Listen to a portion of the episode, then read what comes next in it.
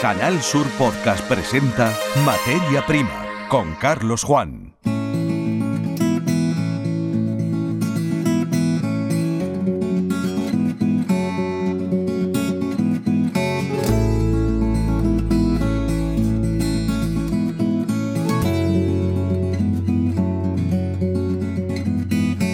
Saludos, bienvenidos al podcast Materia Prima que está disponible en la página web canalsur.es. Durante los próximos minutos vamos a analizar todo lo que ha dado de sí la Feria Agrícola Expo Levante que se ha celebrado en recientes eh, fechas en Campo Hermoso, que es una pedanía del municipio eh, almeriense de Níjar. Pero también nos vamos a acercar a eh, la actualidad del sector oleícola a raíz de una presencia que una de las firmas que vamos a conocer algo más, en este caso hablamos de los aceites de Canjayar, eh, ha tenido en una misión internacional comercial que se ha celebrado en, Miami. Conoceremos la nueva identidad gráfica y el momento en el que la Unión, que también eh, pertenece al tejido empresarial meriense, eh, pues el momento en el que se encuentra lo haremos de la mano de su director de marketing, Javier Carmona. Y además conoceremos de una forma detallada en qué momento se encuentra la cotización del tomate, que es bastante alta, por lo que nos hemos preguntado por los motivos de este rebrote en producción de los precios del tomate. Buen momento, por lo tanto, para quienes están eh, dirigiendo los mercados este alimento tan característico de la dieta andaluza y mediterránea en general. Aquí comienza el podcast de Materia Prima. Escuchas Materia Prima. Canal Sur Podcast. Expo Levante, la feria agroalimentaria más importante que se celebra en Andalucía, se ha desarrollado en el Centro de Exposiciones de Campo Hermoso, en Níjar, durante los días 27, 28 y 29 de abril, en Almería. Éxito de asistencia a una feria que basa su trabajo en mostrar al agricultor los avances en el sector de fruta y hortalizas. En el último día de feria estuvo visitándola la consejera de Agricultura, Pesca, Ganadería y Desarrollo Sostenible, Carmen Crespo, que anunció una línea de ayudas de la Junta de Andalucía a la modernización. Una línea de modernización de invernadero que el BOJ ha publicado con 31 millones de euros que permite en estos momentos que el sector agro tenga posibilidad de renovar el invernadero completo, nuevas tecnologías o el clima dentro del invernadero. Retos para el agricultor que desde hace tiempo estamos esperando y considero que es vital para hacer una agricultura del siglo XXI. Desde la organización y desde el Ayuntamiento de Níjar, que hizo la apuesta de poner en marcha esta feria después de dos años de paréntesis debido al coronavirus, la respuesta de las empresas y de los trabajadores del sector ha sido excelente.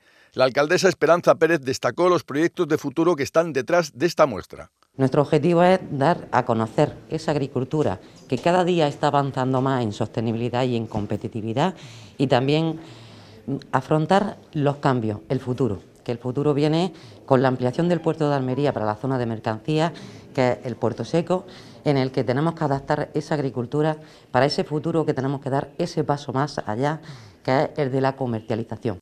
Expo Levante no solo se ha consolidado como una feria en la que los expositores y agricultores acuden a hacer negocio, es el mayor evento social y económico dedicado a la agricultura de los últimos 20 años en la comarca de Níjar. El presidente de Cosecheros Exportadores de Productos Hortofrutícolas de Almería, Coexpal, Juan Antonio González, así lo ha destacado. Está dirigida especialmente a los agricultores, a la innovación que está haciendo el campo en la agricultura y lógicamente, bueno, pues se merecen los agricultores que vean todas las innovaciones que tienen las empresas auxiliares y lógicamente por pues las empresas, las cooperativas o almacenes que hay también aquí. La feria ha ocupado una extensión de 17.000 metros cuadrados con dos pabellones cubiertos de 5 y 4.000 metros cuadrados respectivamente, donde se han instalado 300 stands con las principales empresas hortofrutícolas de Almería. El presidente de la Asociación de Empresarios de Almería, Juan Cano, se ha sorprendido del poder de convocatoria de esta feria. Yo me he quedado absolutamente sorprendido. El hecho de que se haya renovado, se ha renovado con una fuerza increíble. Eh, está todo el sector hortofrutícola representado y, y la verdad que es la potencia de Almería y tenemos que, tenemos que mimarla. Muy bien. También se ha creado un espacio al aire libre para una exposición de la maquinaria dedicada al mundo de la agricultura. La imagen más llamativa de la feria era una fuente instalada en la puerta del Palacio de Exposiciones y Congresos de Campo Hermoso por parte de la comunidad de usuarios del campo de Níjar. Su presidente Antonio Pérez destaca la importancia de un uso racional del agua en este sector.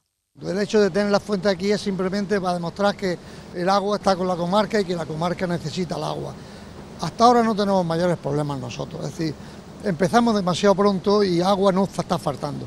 Lo que falta y está muy a punto de, arreglarse es la documentación de algunas empresas que necesitan eh, la concesión del agua.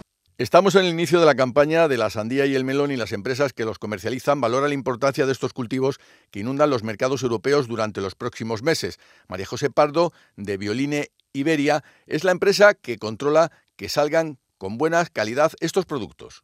Estamos aquí como empresa líder en control biológico para fomentar y presentar lo que es la, la, sandía producida de una forma sostenible con lo que son insectos beneficiosos.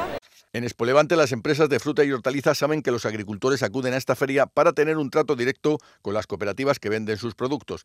El presidente de una de ellas, de Coproníjar, Juan Segura, ha sido receptivo con las sugerencias de sus socios, los empresarios agrícolas. Nosotros lo que le ofrecemos es el stand donde el socio de la cooperativa pues pueda venir, pueda relacionarse, quejarse si tiene que quejarse de algo.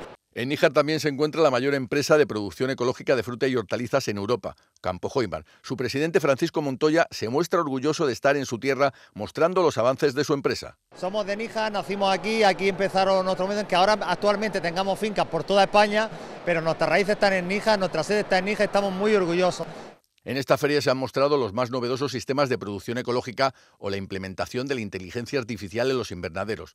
Espolevante ha celebrado también un congreso internacional en torno al cultivo y comercialización del tomate y ha mostrado una exposición sobre los poblados que durante el siglo pasado se instalaron en el municipio de Níjar para acoger a los agricultores que han hecho posible el desarrollo de esta zona. Materia prima con Carlos Juan. Muchas gracias Antonio Hermosa con ese resumen de la feria Expo Levante que se ha vivido en fechas recientes en Campo Hermoso, dentro del término municipal de Níjar. En este punto del podcast saludamos al secretario nacional de Frutas y Hortalizas de COAG, Andrés Góngora. Bienvenido al podcast de Canal Sur. Andrés, eh, por empezar vamos a hablar eh, del tomate, es nuestra primera referencia porque este producto genuino de Almería está viviendo un momento dulce, ha triplicado su precio. Bueno, el tomate lleva pues prácticamente 5 o 6 años en una situación de crisis que ya se consideraba una crisis estructural y este año por fin está dándonos un respiro a los que todavía continúan con este cultivo en la provincia de Almería. Tenemos en torno a 4.000 hectáreas menos, con el máximo, el récord que llegó a ser el tomate, que fueron 12.000 hectáreas en la provincia de Almería. Para esta campaña apenas se ha llegado a, las 8.000 hectáreas con lo cual el, síntoma de crisis era muy profundo. Este año eh, podemos decir eh, que está siendo un año bueno, eh, sobre todo en el invierno, que es cuando en Almería deben de ser los precios acordes, porque podemos producir en invierno y creemos que esta dinámica hay que estudiarla, primero saber qué es lo que está ocurriendo y esperar que el tomate repunte con respecto a, otros años, ¿no? porque Almería no se puede permitir el lujo de quedarse sin tomate. Ahora se estima el número de hectáreas en producción de tomate por encima de las 8.000 dentro de la provincia. ¿Esta situación no provocaría otro desplome en los precios del tomate? Bueno, han ocurrido cosas. En las 8.000 hectáreas no son mm, todos los tomates iguales. Creemos que se ha fortalecido mucho el mercado nacional con variedades específicas para el mercado nacional, que ahí quizás es donde sí se han mantenido las superficies eh, con los mercas, con el consumidor que conoce más nuestro producto eh, y donde ha habido un descenso mucho más brusco es en el comercio eh, de fuera, ¿no? con los tomates eh, que se mandan sobre todo a la exportación y que es donde competimos directamente con, Marruecos. Lo, lo, que cabe preguntar es si tenemos capacidad de recuperar esos tomates, los que competimos directamente con Marruecos, que se han ido perdiendo, que fundamentalmente es tomate cherry, tomate suelto y tomate rama, y pera, tomate pera, ¿no? Ahí creemos que hay una capacidad de recuperarnos, porque Marruecos este año ha seguido metiendo prácticamente las mismas toneladas que en un año normal. ¿no? Los operadores de Marruecos solamente han descendido un 2%, que no es un dato significativo. Con este análisis, ¿dónde reside la explicación para el hecho de que el precio del tomate se haya multiplicado por tres? Bueno, en primer lugar porque tenemos mucha menos producción aquí, ¿no? Pero nosotros lo que hemos detectado, sobre todo este año, es el, hundimiento de la, de la, producción propia centroeuropea, eh, derivado del aumento del precio del gas, fundamentalmente Holanda, Bélgica y el norte de Francia, que en los últimos años han modernizado sus explotaciones para poder producir tomate en invierno con gas natural, con calefacción con gas natural. Incluso ya se empezaba a ver zonas de Alemania que estaban instaurando este modelo y este año ya tenemos prácticamente los datos certeros no se han producido, no se ha sembrado tomate en invernadero en Centro Europa, fundamentalmente en Holanda, que era quien más competencia nos hacía, sobre todo por el precio del gas. Eso no quiere decir que esos, esos invernaderos vayan a estar abandonados, sino que se están empezando a trasplantar ahora y van a tener un cultivo de verano. Que bueno, e, es un poco el rol que tenemos que seguir todos. Almería puede producir en invierno, Centro Europa debe de producir en verano.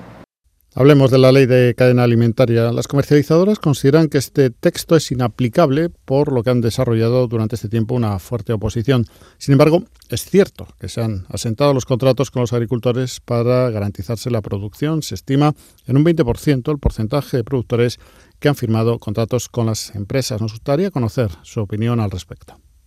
Bueno, nosotros eh, hemos apoyado el modelo de ley de cadena actual. Eh, es un modelo que se ha afianzado sobre todo en el concepto del contrato como base fundamental de las relaciones comerciales y creemos que eh, deben de ir por ahí el camino del futuro de la comercialización. Eh, un sistema contractual que dé estabilidad en los precios. Lo que llevamos reclamando los agricultores muchísimos años es sobre todo la estabilidad del precio, el, poder tener certidumbre a la hora de sembrar a cuánto vamos a cobrar nuestra cosecha. Eh, la ley, con su nueva modificación, habla de que los contratos tienen que tener precios que cubran al menos los costes de producción y mantener una renta digna. ¿no? Eh, evidentemente lo tenemos que defender. Está ocurriendo un cambio ya dentro del sector y ahora en esta campaña aproximadamente un 20% de los agricultores ya tienen un contrato con su comercializadora. De hecho, hay pequeñas comercializadoras que están captando agricultores ofreciendo esos contratos a precio garantizado, ¿no? que indudablemente hay muchos que estamos buscando eso porque te da eh, cierta solvencia, más aún en un año como este que nos han, nos han incrementado nuestros costes de producción. Claro, si te aumenta el coste de producción, pones mucho más en riesgo a la hora de poner un producto en marcha o una producción en marcha. Con ese análisis nos quedamos como eh, final de esta conversación que hemos mantenido en el podcast de Canal Sur Materia Prima con el secretario nacional de Frutas y Hortalizas de COAG, Andrés Góngora, a quien agradecemos el tiempo que nos ha dedicado. Saludos. Escuchas Materia Prima. Canal Sur Podcast. Cambiamos de asunto y hablamos de la proyección internacional de eh, la agricultura que se hace, eh, se produce, se genera en determinadas zonas de Andalucía. Y lo hacemos porque 11 empresas, también de la provincia de Almería, han participado recientemente en unas jornadas de trabajo y comercio organizadas por la consulta, eh, perdón, por la consultora Intagros, la Cámara de Comercio de Almería y la Universidad de Almería, con objeto de mostrar las excelencias que los empresarios almerienses desarrollan a través de sus productos y servicios que consolidan el sector agrícola más desarrollado del mundo, dando como resultado el denominado modelo Almería, con experiencia y buen hacer en productos que abarcan desde el conocimiento volcado sobre modelos de éxitos en la industria, como la investigación y patentes mundiales que Almería ostenta, pasando por las investigaciones propias de la Universidad de Almería. Todo esto, como decimos, se ha desarrollado recientemente. Eh, podemos hablar con uno de los empresarios que mm, ha participado en esta expedición eh, a la ciudad estadounidense de Miami. Su nombre es Rafael Ubidas, el presidente del grupo Castillo de Tabernas. Buenas tardes, eh, perdón, saludo Rafael, queríamos decir. sí, hola, ¿qué tal? ¿Cómo estás? Eh, saludos porque estamos en podcast y por lo tanto pues los oyentes lo escucharán cuando eh, lo estimen oportuno en, algún momento de, la mañana, de la tarde o de la noche. Entonces, eh, desde la perspectiva de la producción oleícola, tú has contribuido junto a otros compañeros del mundo de la agricultura a explicar las excelencias del modelo Almería, ¿no? ¿Qué, respuesta habéis encontrado? Hace cuatro años tuve oportunidad de visitar una zona del sur de, Florida, que es la, zona agrícola más importante, y bueno, comprobé que, estaba todo igual. Entonces, a partir de ahí comenzamos eh, con otras eh, serie de, empresas y empresarios de, Estados Unidos eh, a preparar y a intentar llevar eh, pues todo el conocimiento y el saber hacer que tiene que tenemos en Almería eh, en el cultivo de invernaderos llevarlo a Estados Unidos y con ese motivo pues esta la, semana pasada hemos organizado esta misión comercial conjuntamente con la Cámara de Comercio y la Universidad de Almería que ha firmado un acuerdo con una universidad muy importante del sur de la Florida, con la Florida International University.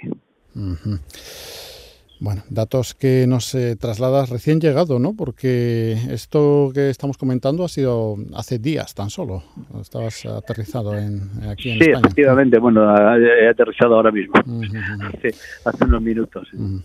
Bueno, y ya que te tenemos al teléfono, ¿cómo se presenta? Estamos en el mes de mayo. Eh, este año la actividad en la que, bueno, pues tú desarrollas tu modelo de negocio la producción de aceites, cómo está siendo la campaña y qué eh, situación estáis notando en una primavera tan lluviosa como la que estamos teniendo en Almería. De hecho, en el momento que estamos grabando este podcast está lloviendo, de hecho.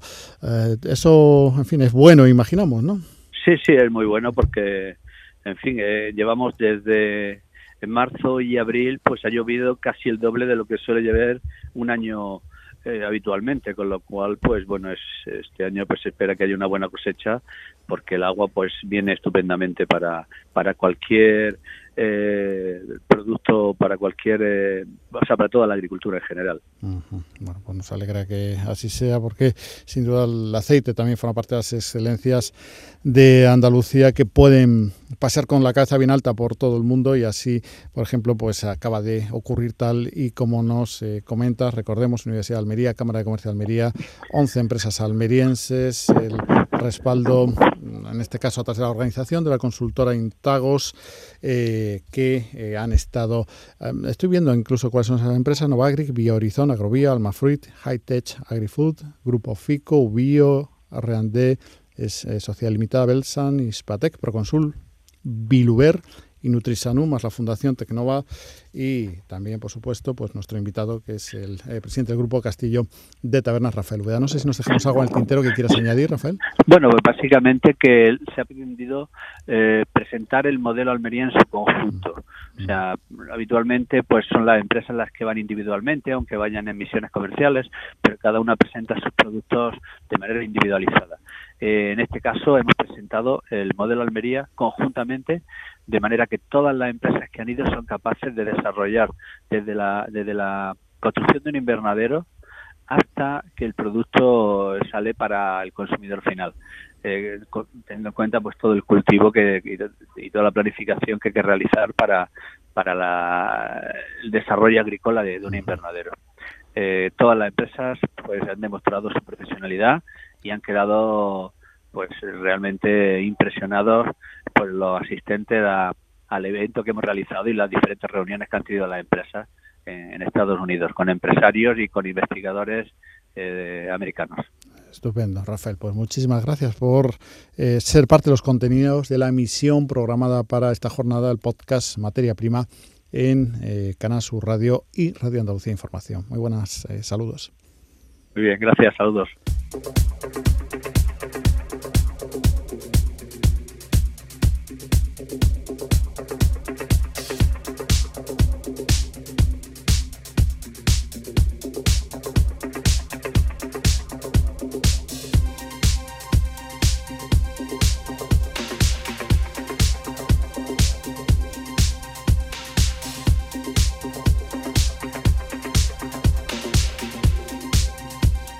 Materia Prima con Carlos Juan. Continuamos con este podcast, ahora deteniéndonos en La Unión, una de las empresas de referencia en la provincia de Almería en la comercialización de frutas y hortalizas. Estamos en conexión telefónica con el director de marketing de esta firma, Javier Carmona. Muy buenas, eh, saludos.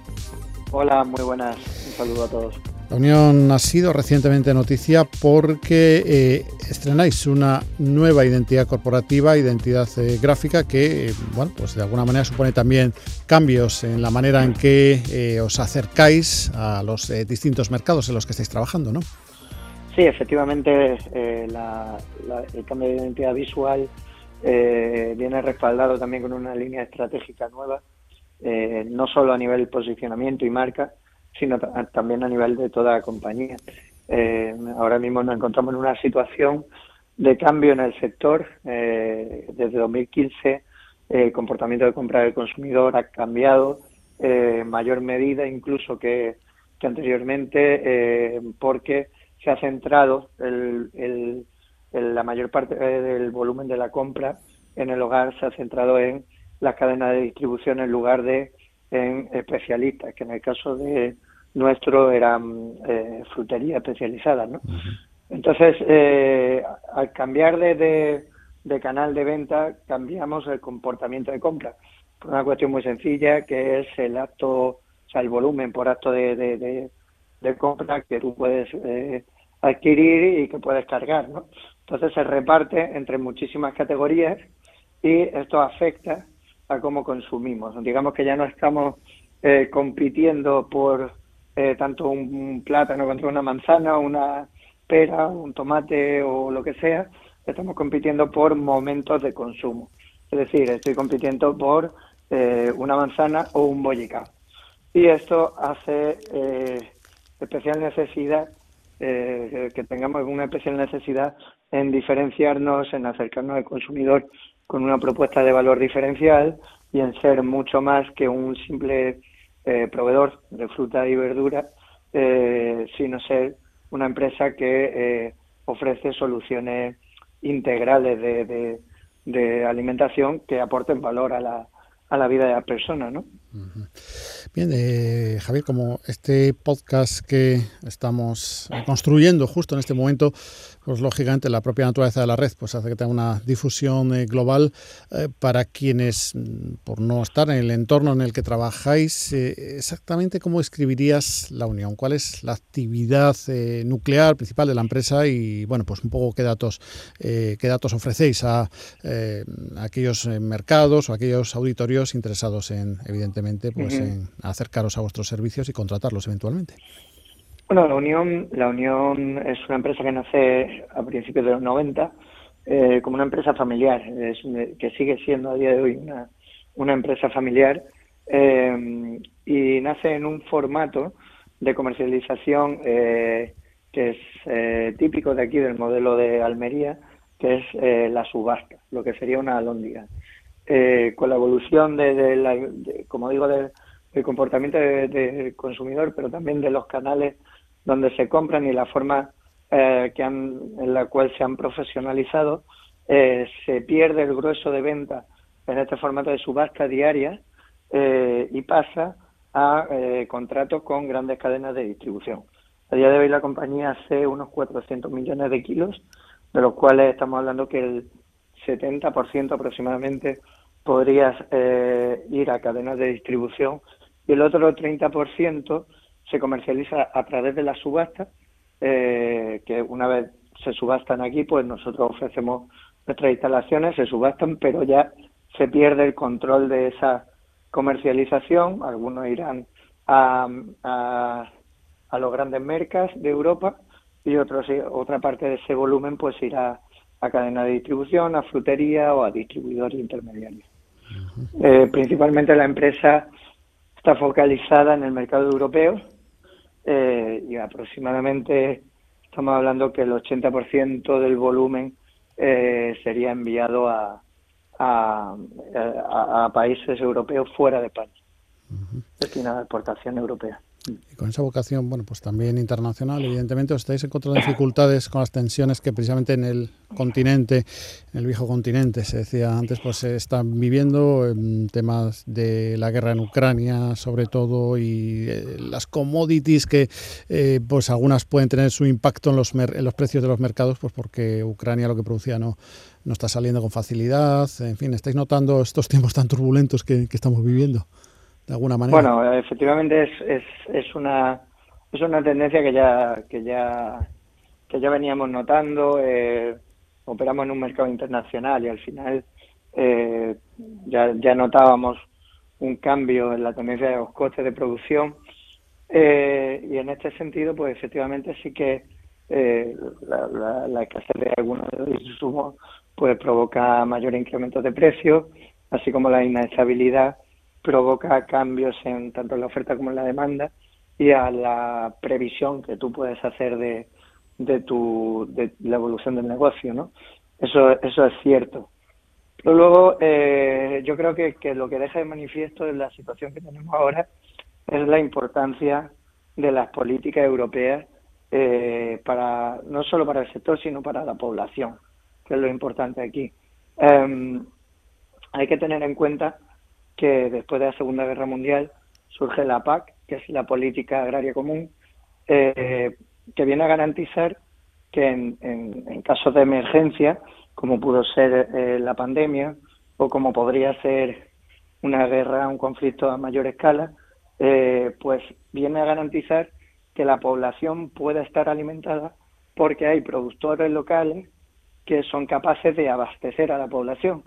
Si buscásemos simplemente eficiencia, pues todo vendría de China y ahora ya hemos visto que nos hemos quedado sin microchip o todos los eh, productos agroalimentarios seguramente vendrían del, del hemisferio sur, eh, pero nos quedaríamos sin ellos. O sea, Hubo casos de, por ejemplo, en el, en el caso de, del COVID, hubo desabastecimientos en frutas tropicales eh, porque, porque no se podían cargar, los ritmos eran distintos, etcétera. Entonces, yo creo que lo que pone de manifiesto es la importancia de apostar por, por, por las producciones locales y que se pueda garantizar eh, que la población pueda estar abastecida eh, de una manera digna en cualquier tipo de circunstancia. Hemos hablado con Javier Carmona, director de marketing de eh, La Unión, con este interesante análisis final sobre, eh, podríamos decir, lo global versus lo local la importancia de mantener eh, producciones locales en momentos de tensiones que eh, nos están literalmente estallando en la cara, podríamos decir, eh, bien por la forma de guerra, bien por las tensiones en los mercados, el coste de la energía, el desabastecimiento de microchips anteriormente, el bloqueo en los mercados que ya se venía arrastrando desde el COVID, en fin, muchos problemas. Javier, pues, no sé si nos dejamos algo en el tintero que quieras añadir frente a la Unión o cualquiera de los temas que hemos abordado. Simplemente agradecer la, la oportunidad de estar aquí hoy con vosotros y, nada, muchas gracias por todo. Muchas gracias y saludos. Saludos. Estos son los eh, contenidos que teníamos para ofrecerles en este podcast correspondiente a la jornada de hoy, Materia Prima en Canal Sur Radio. Saludos.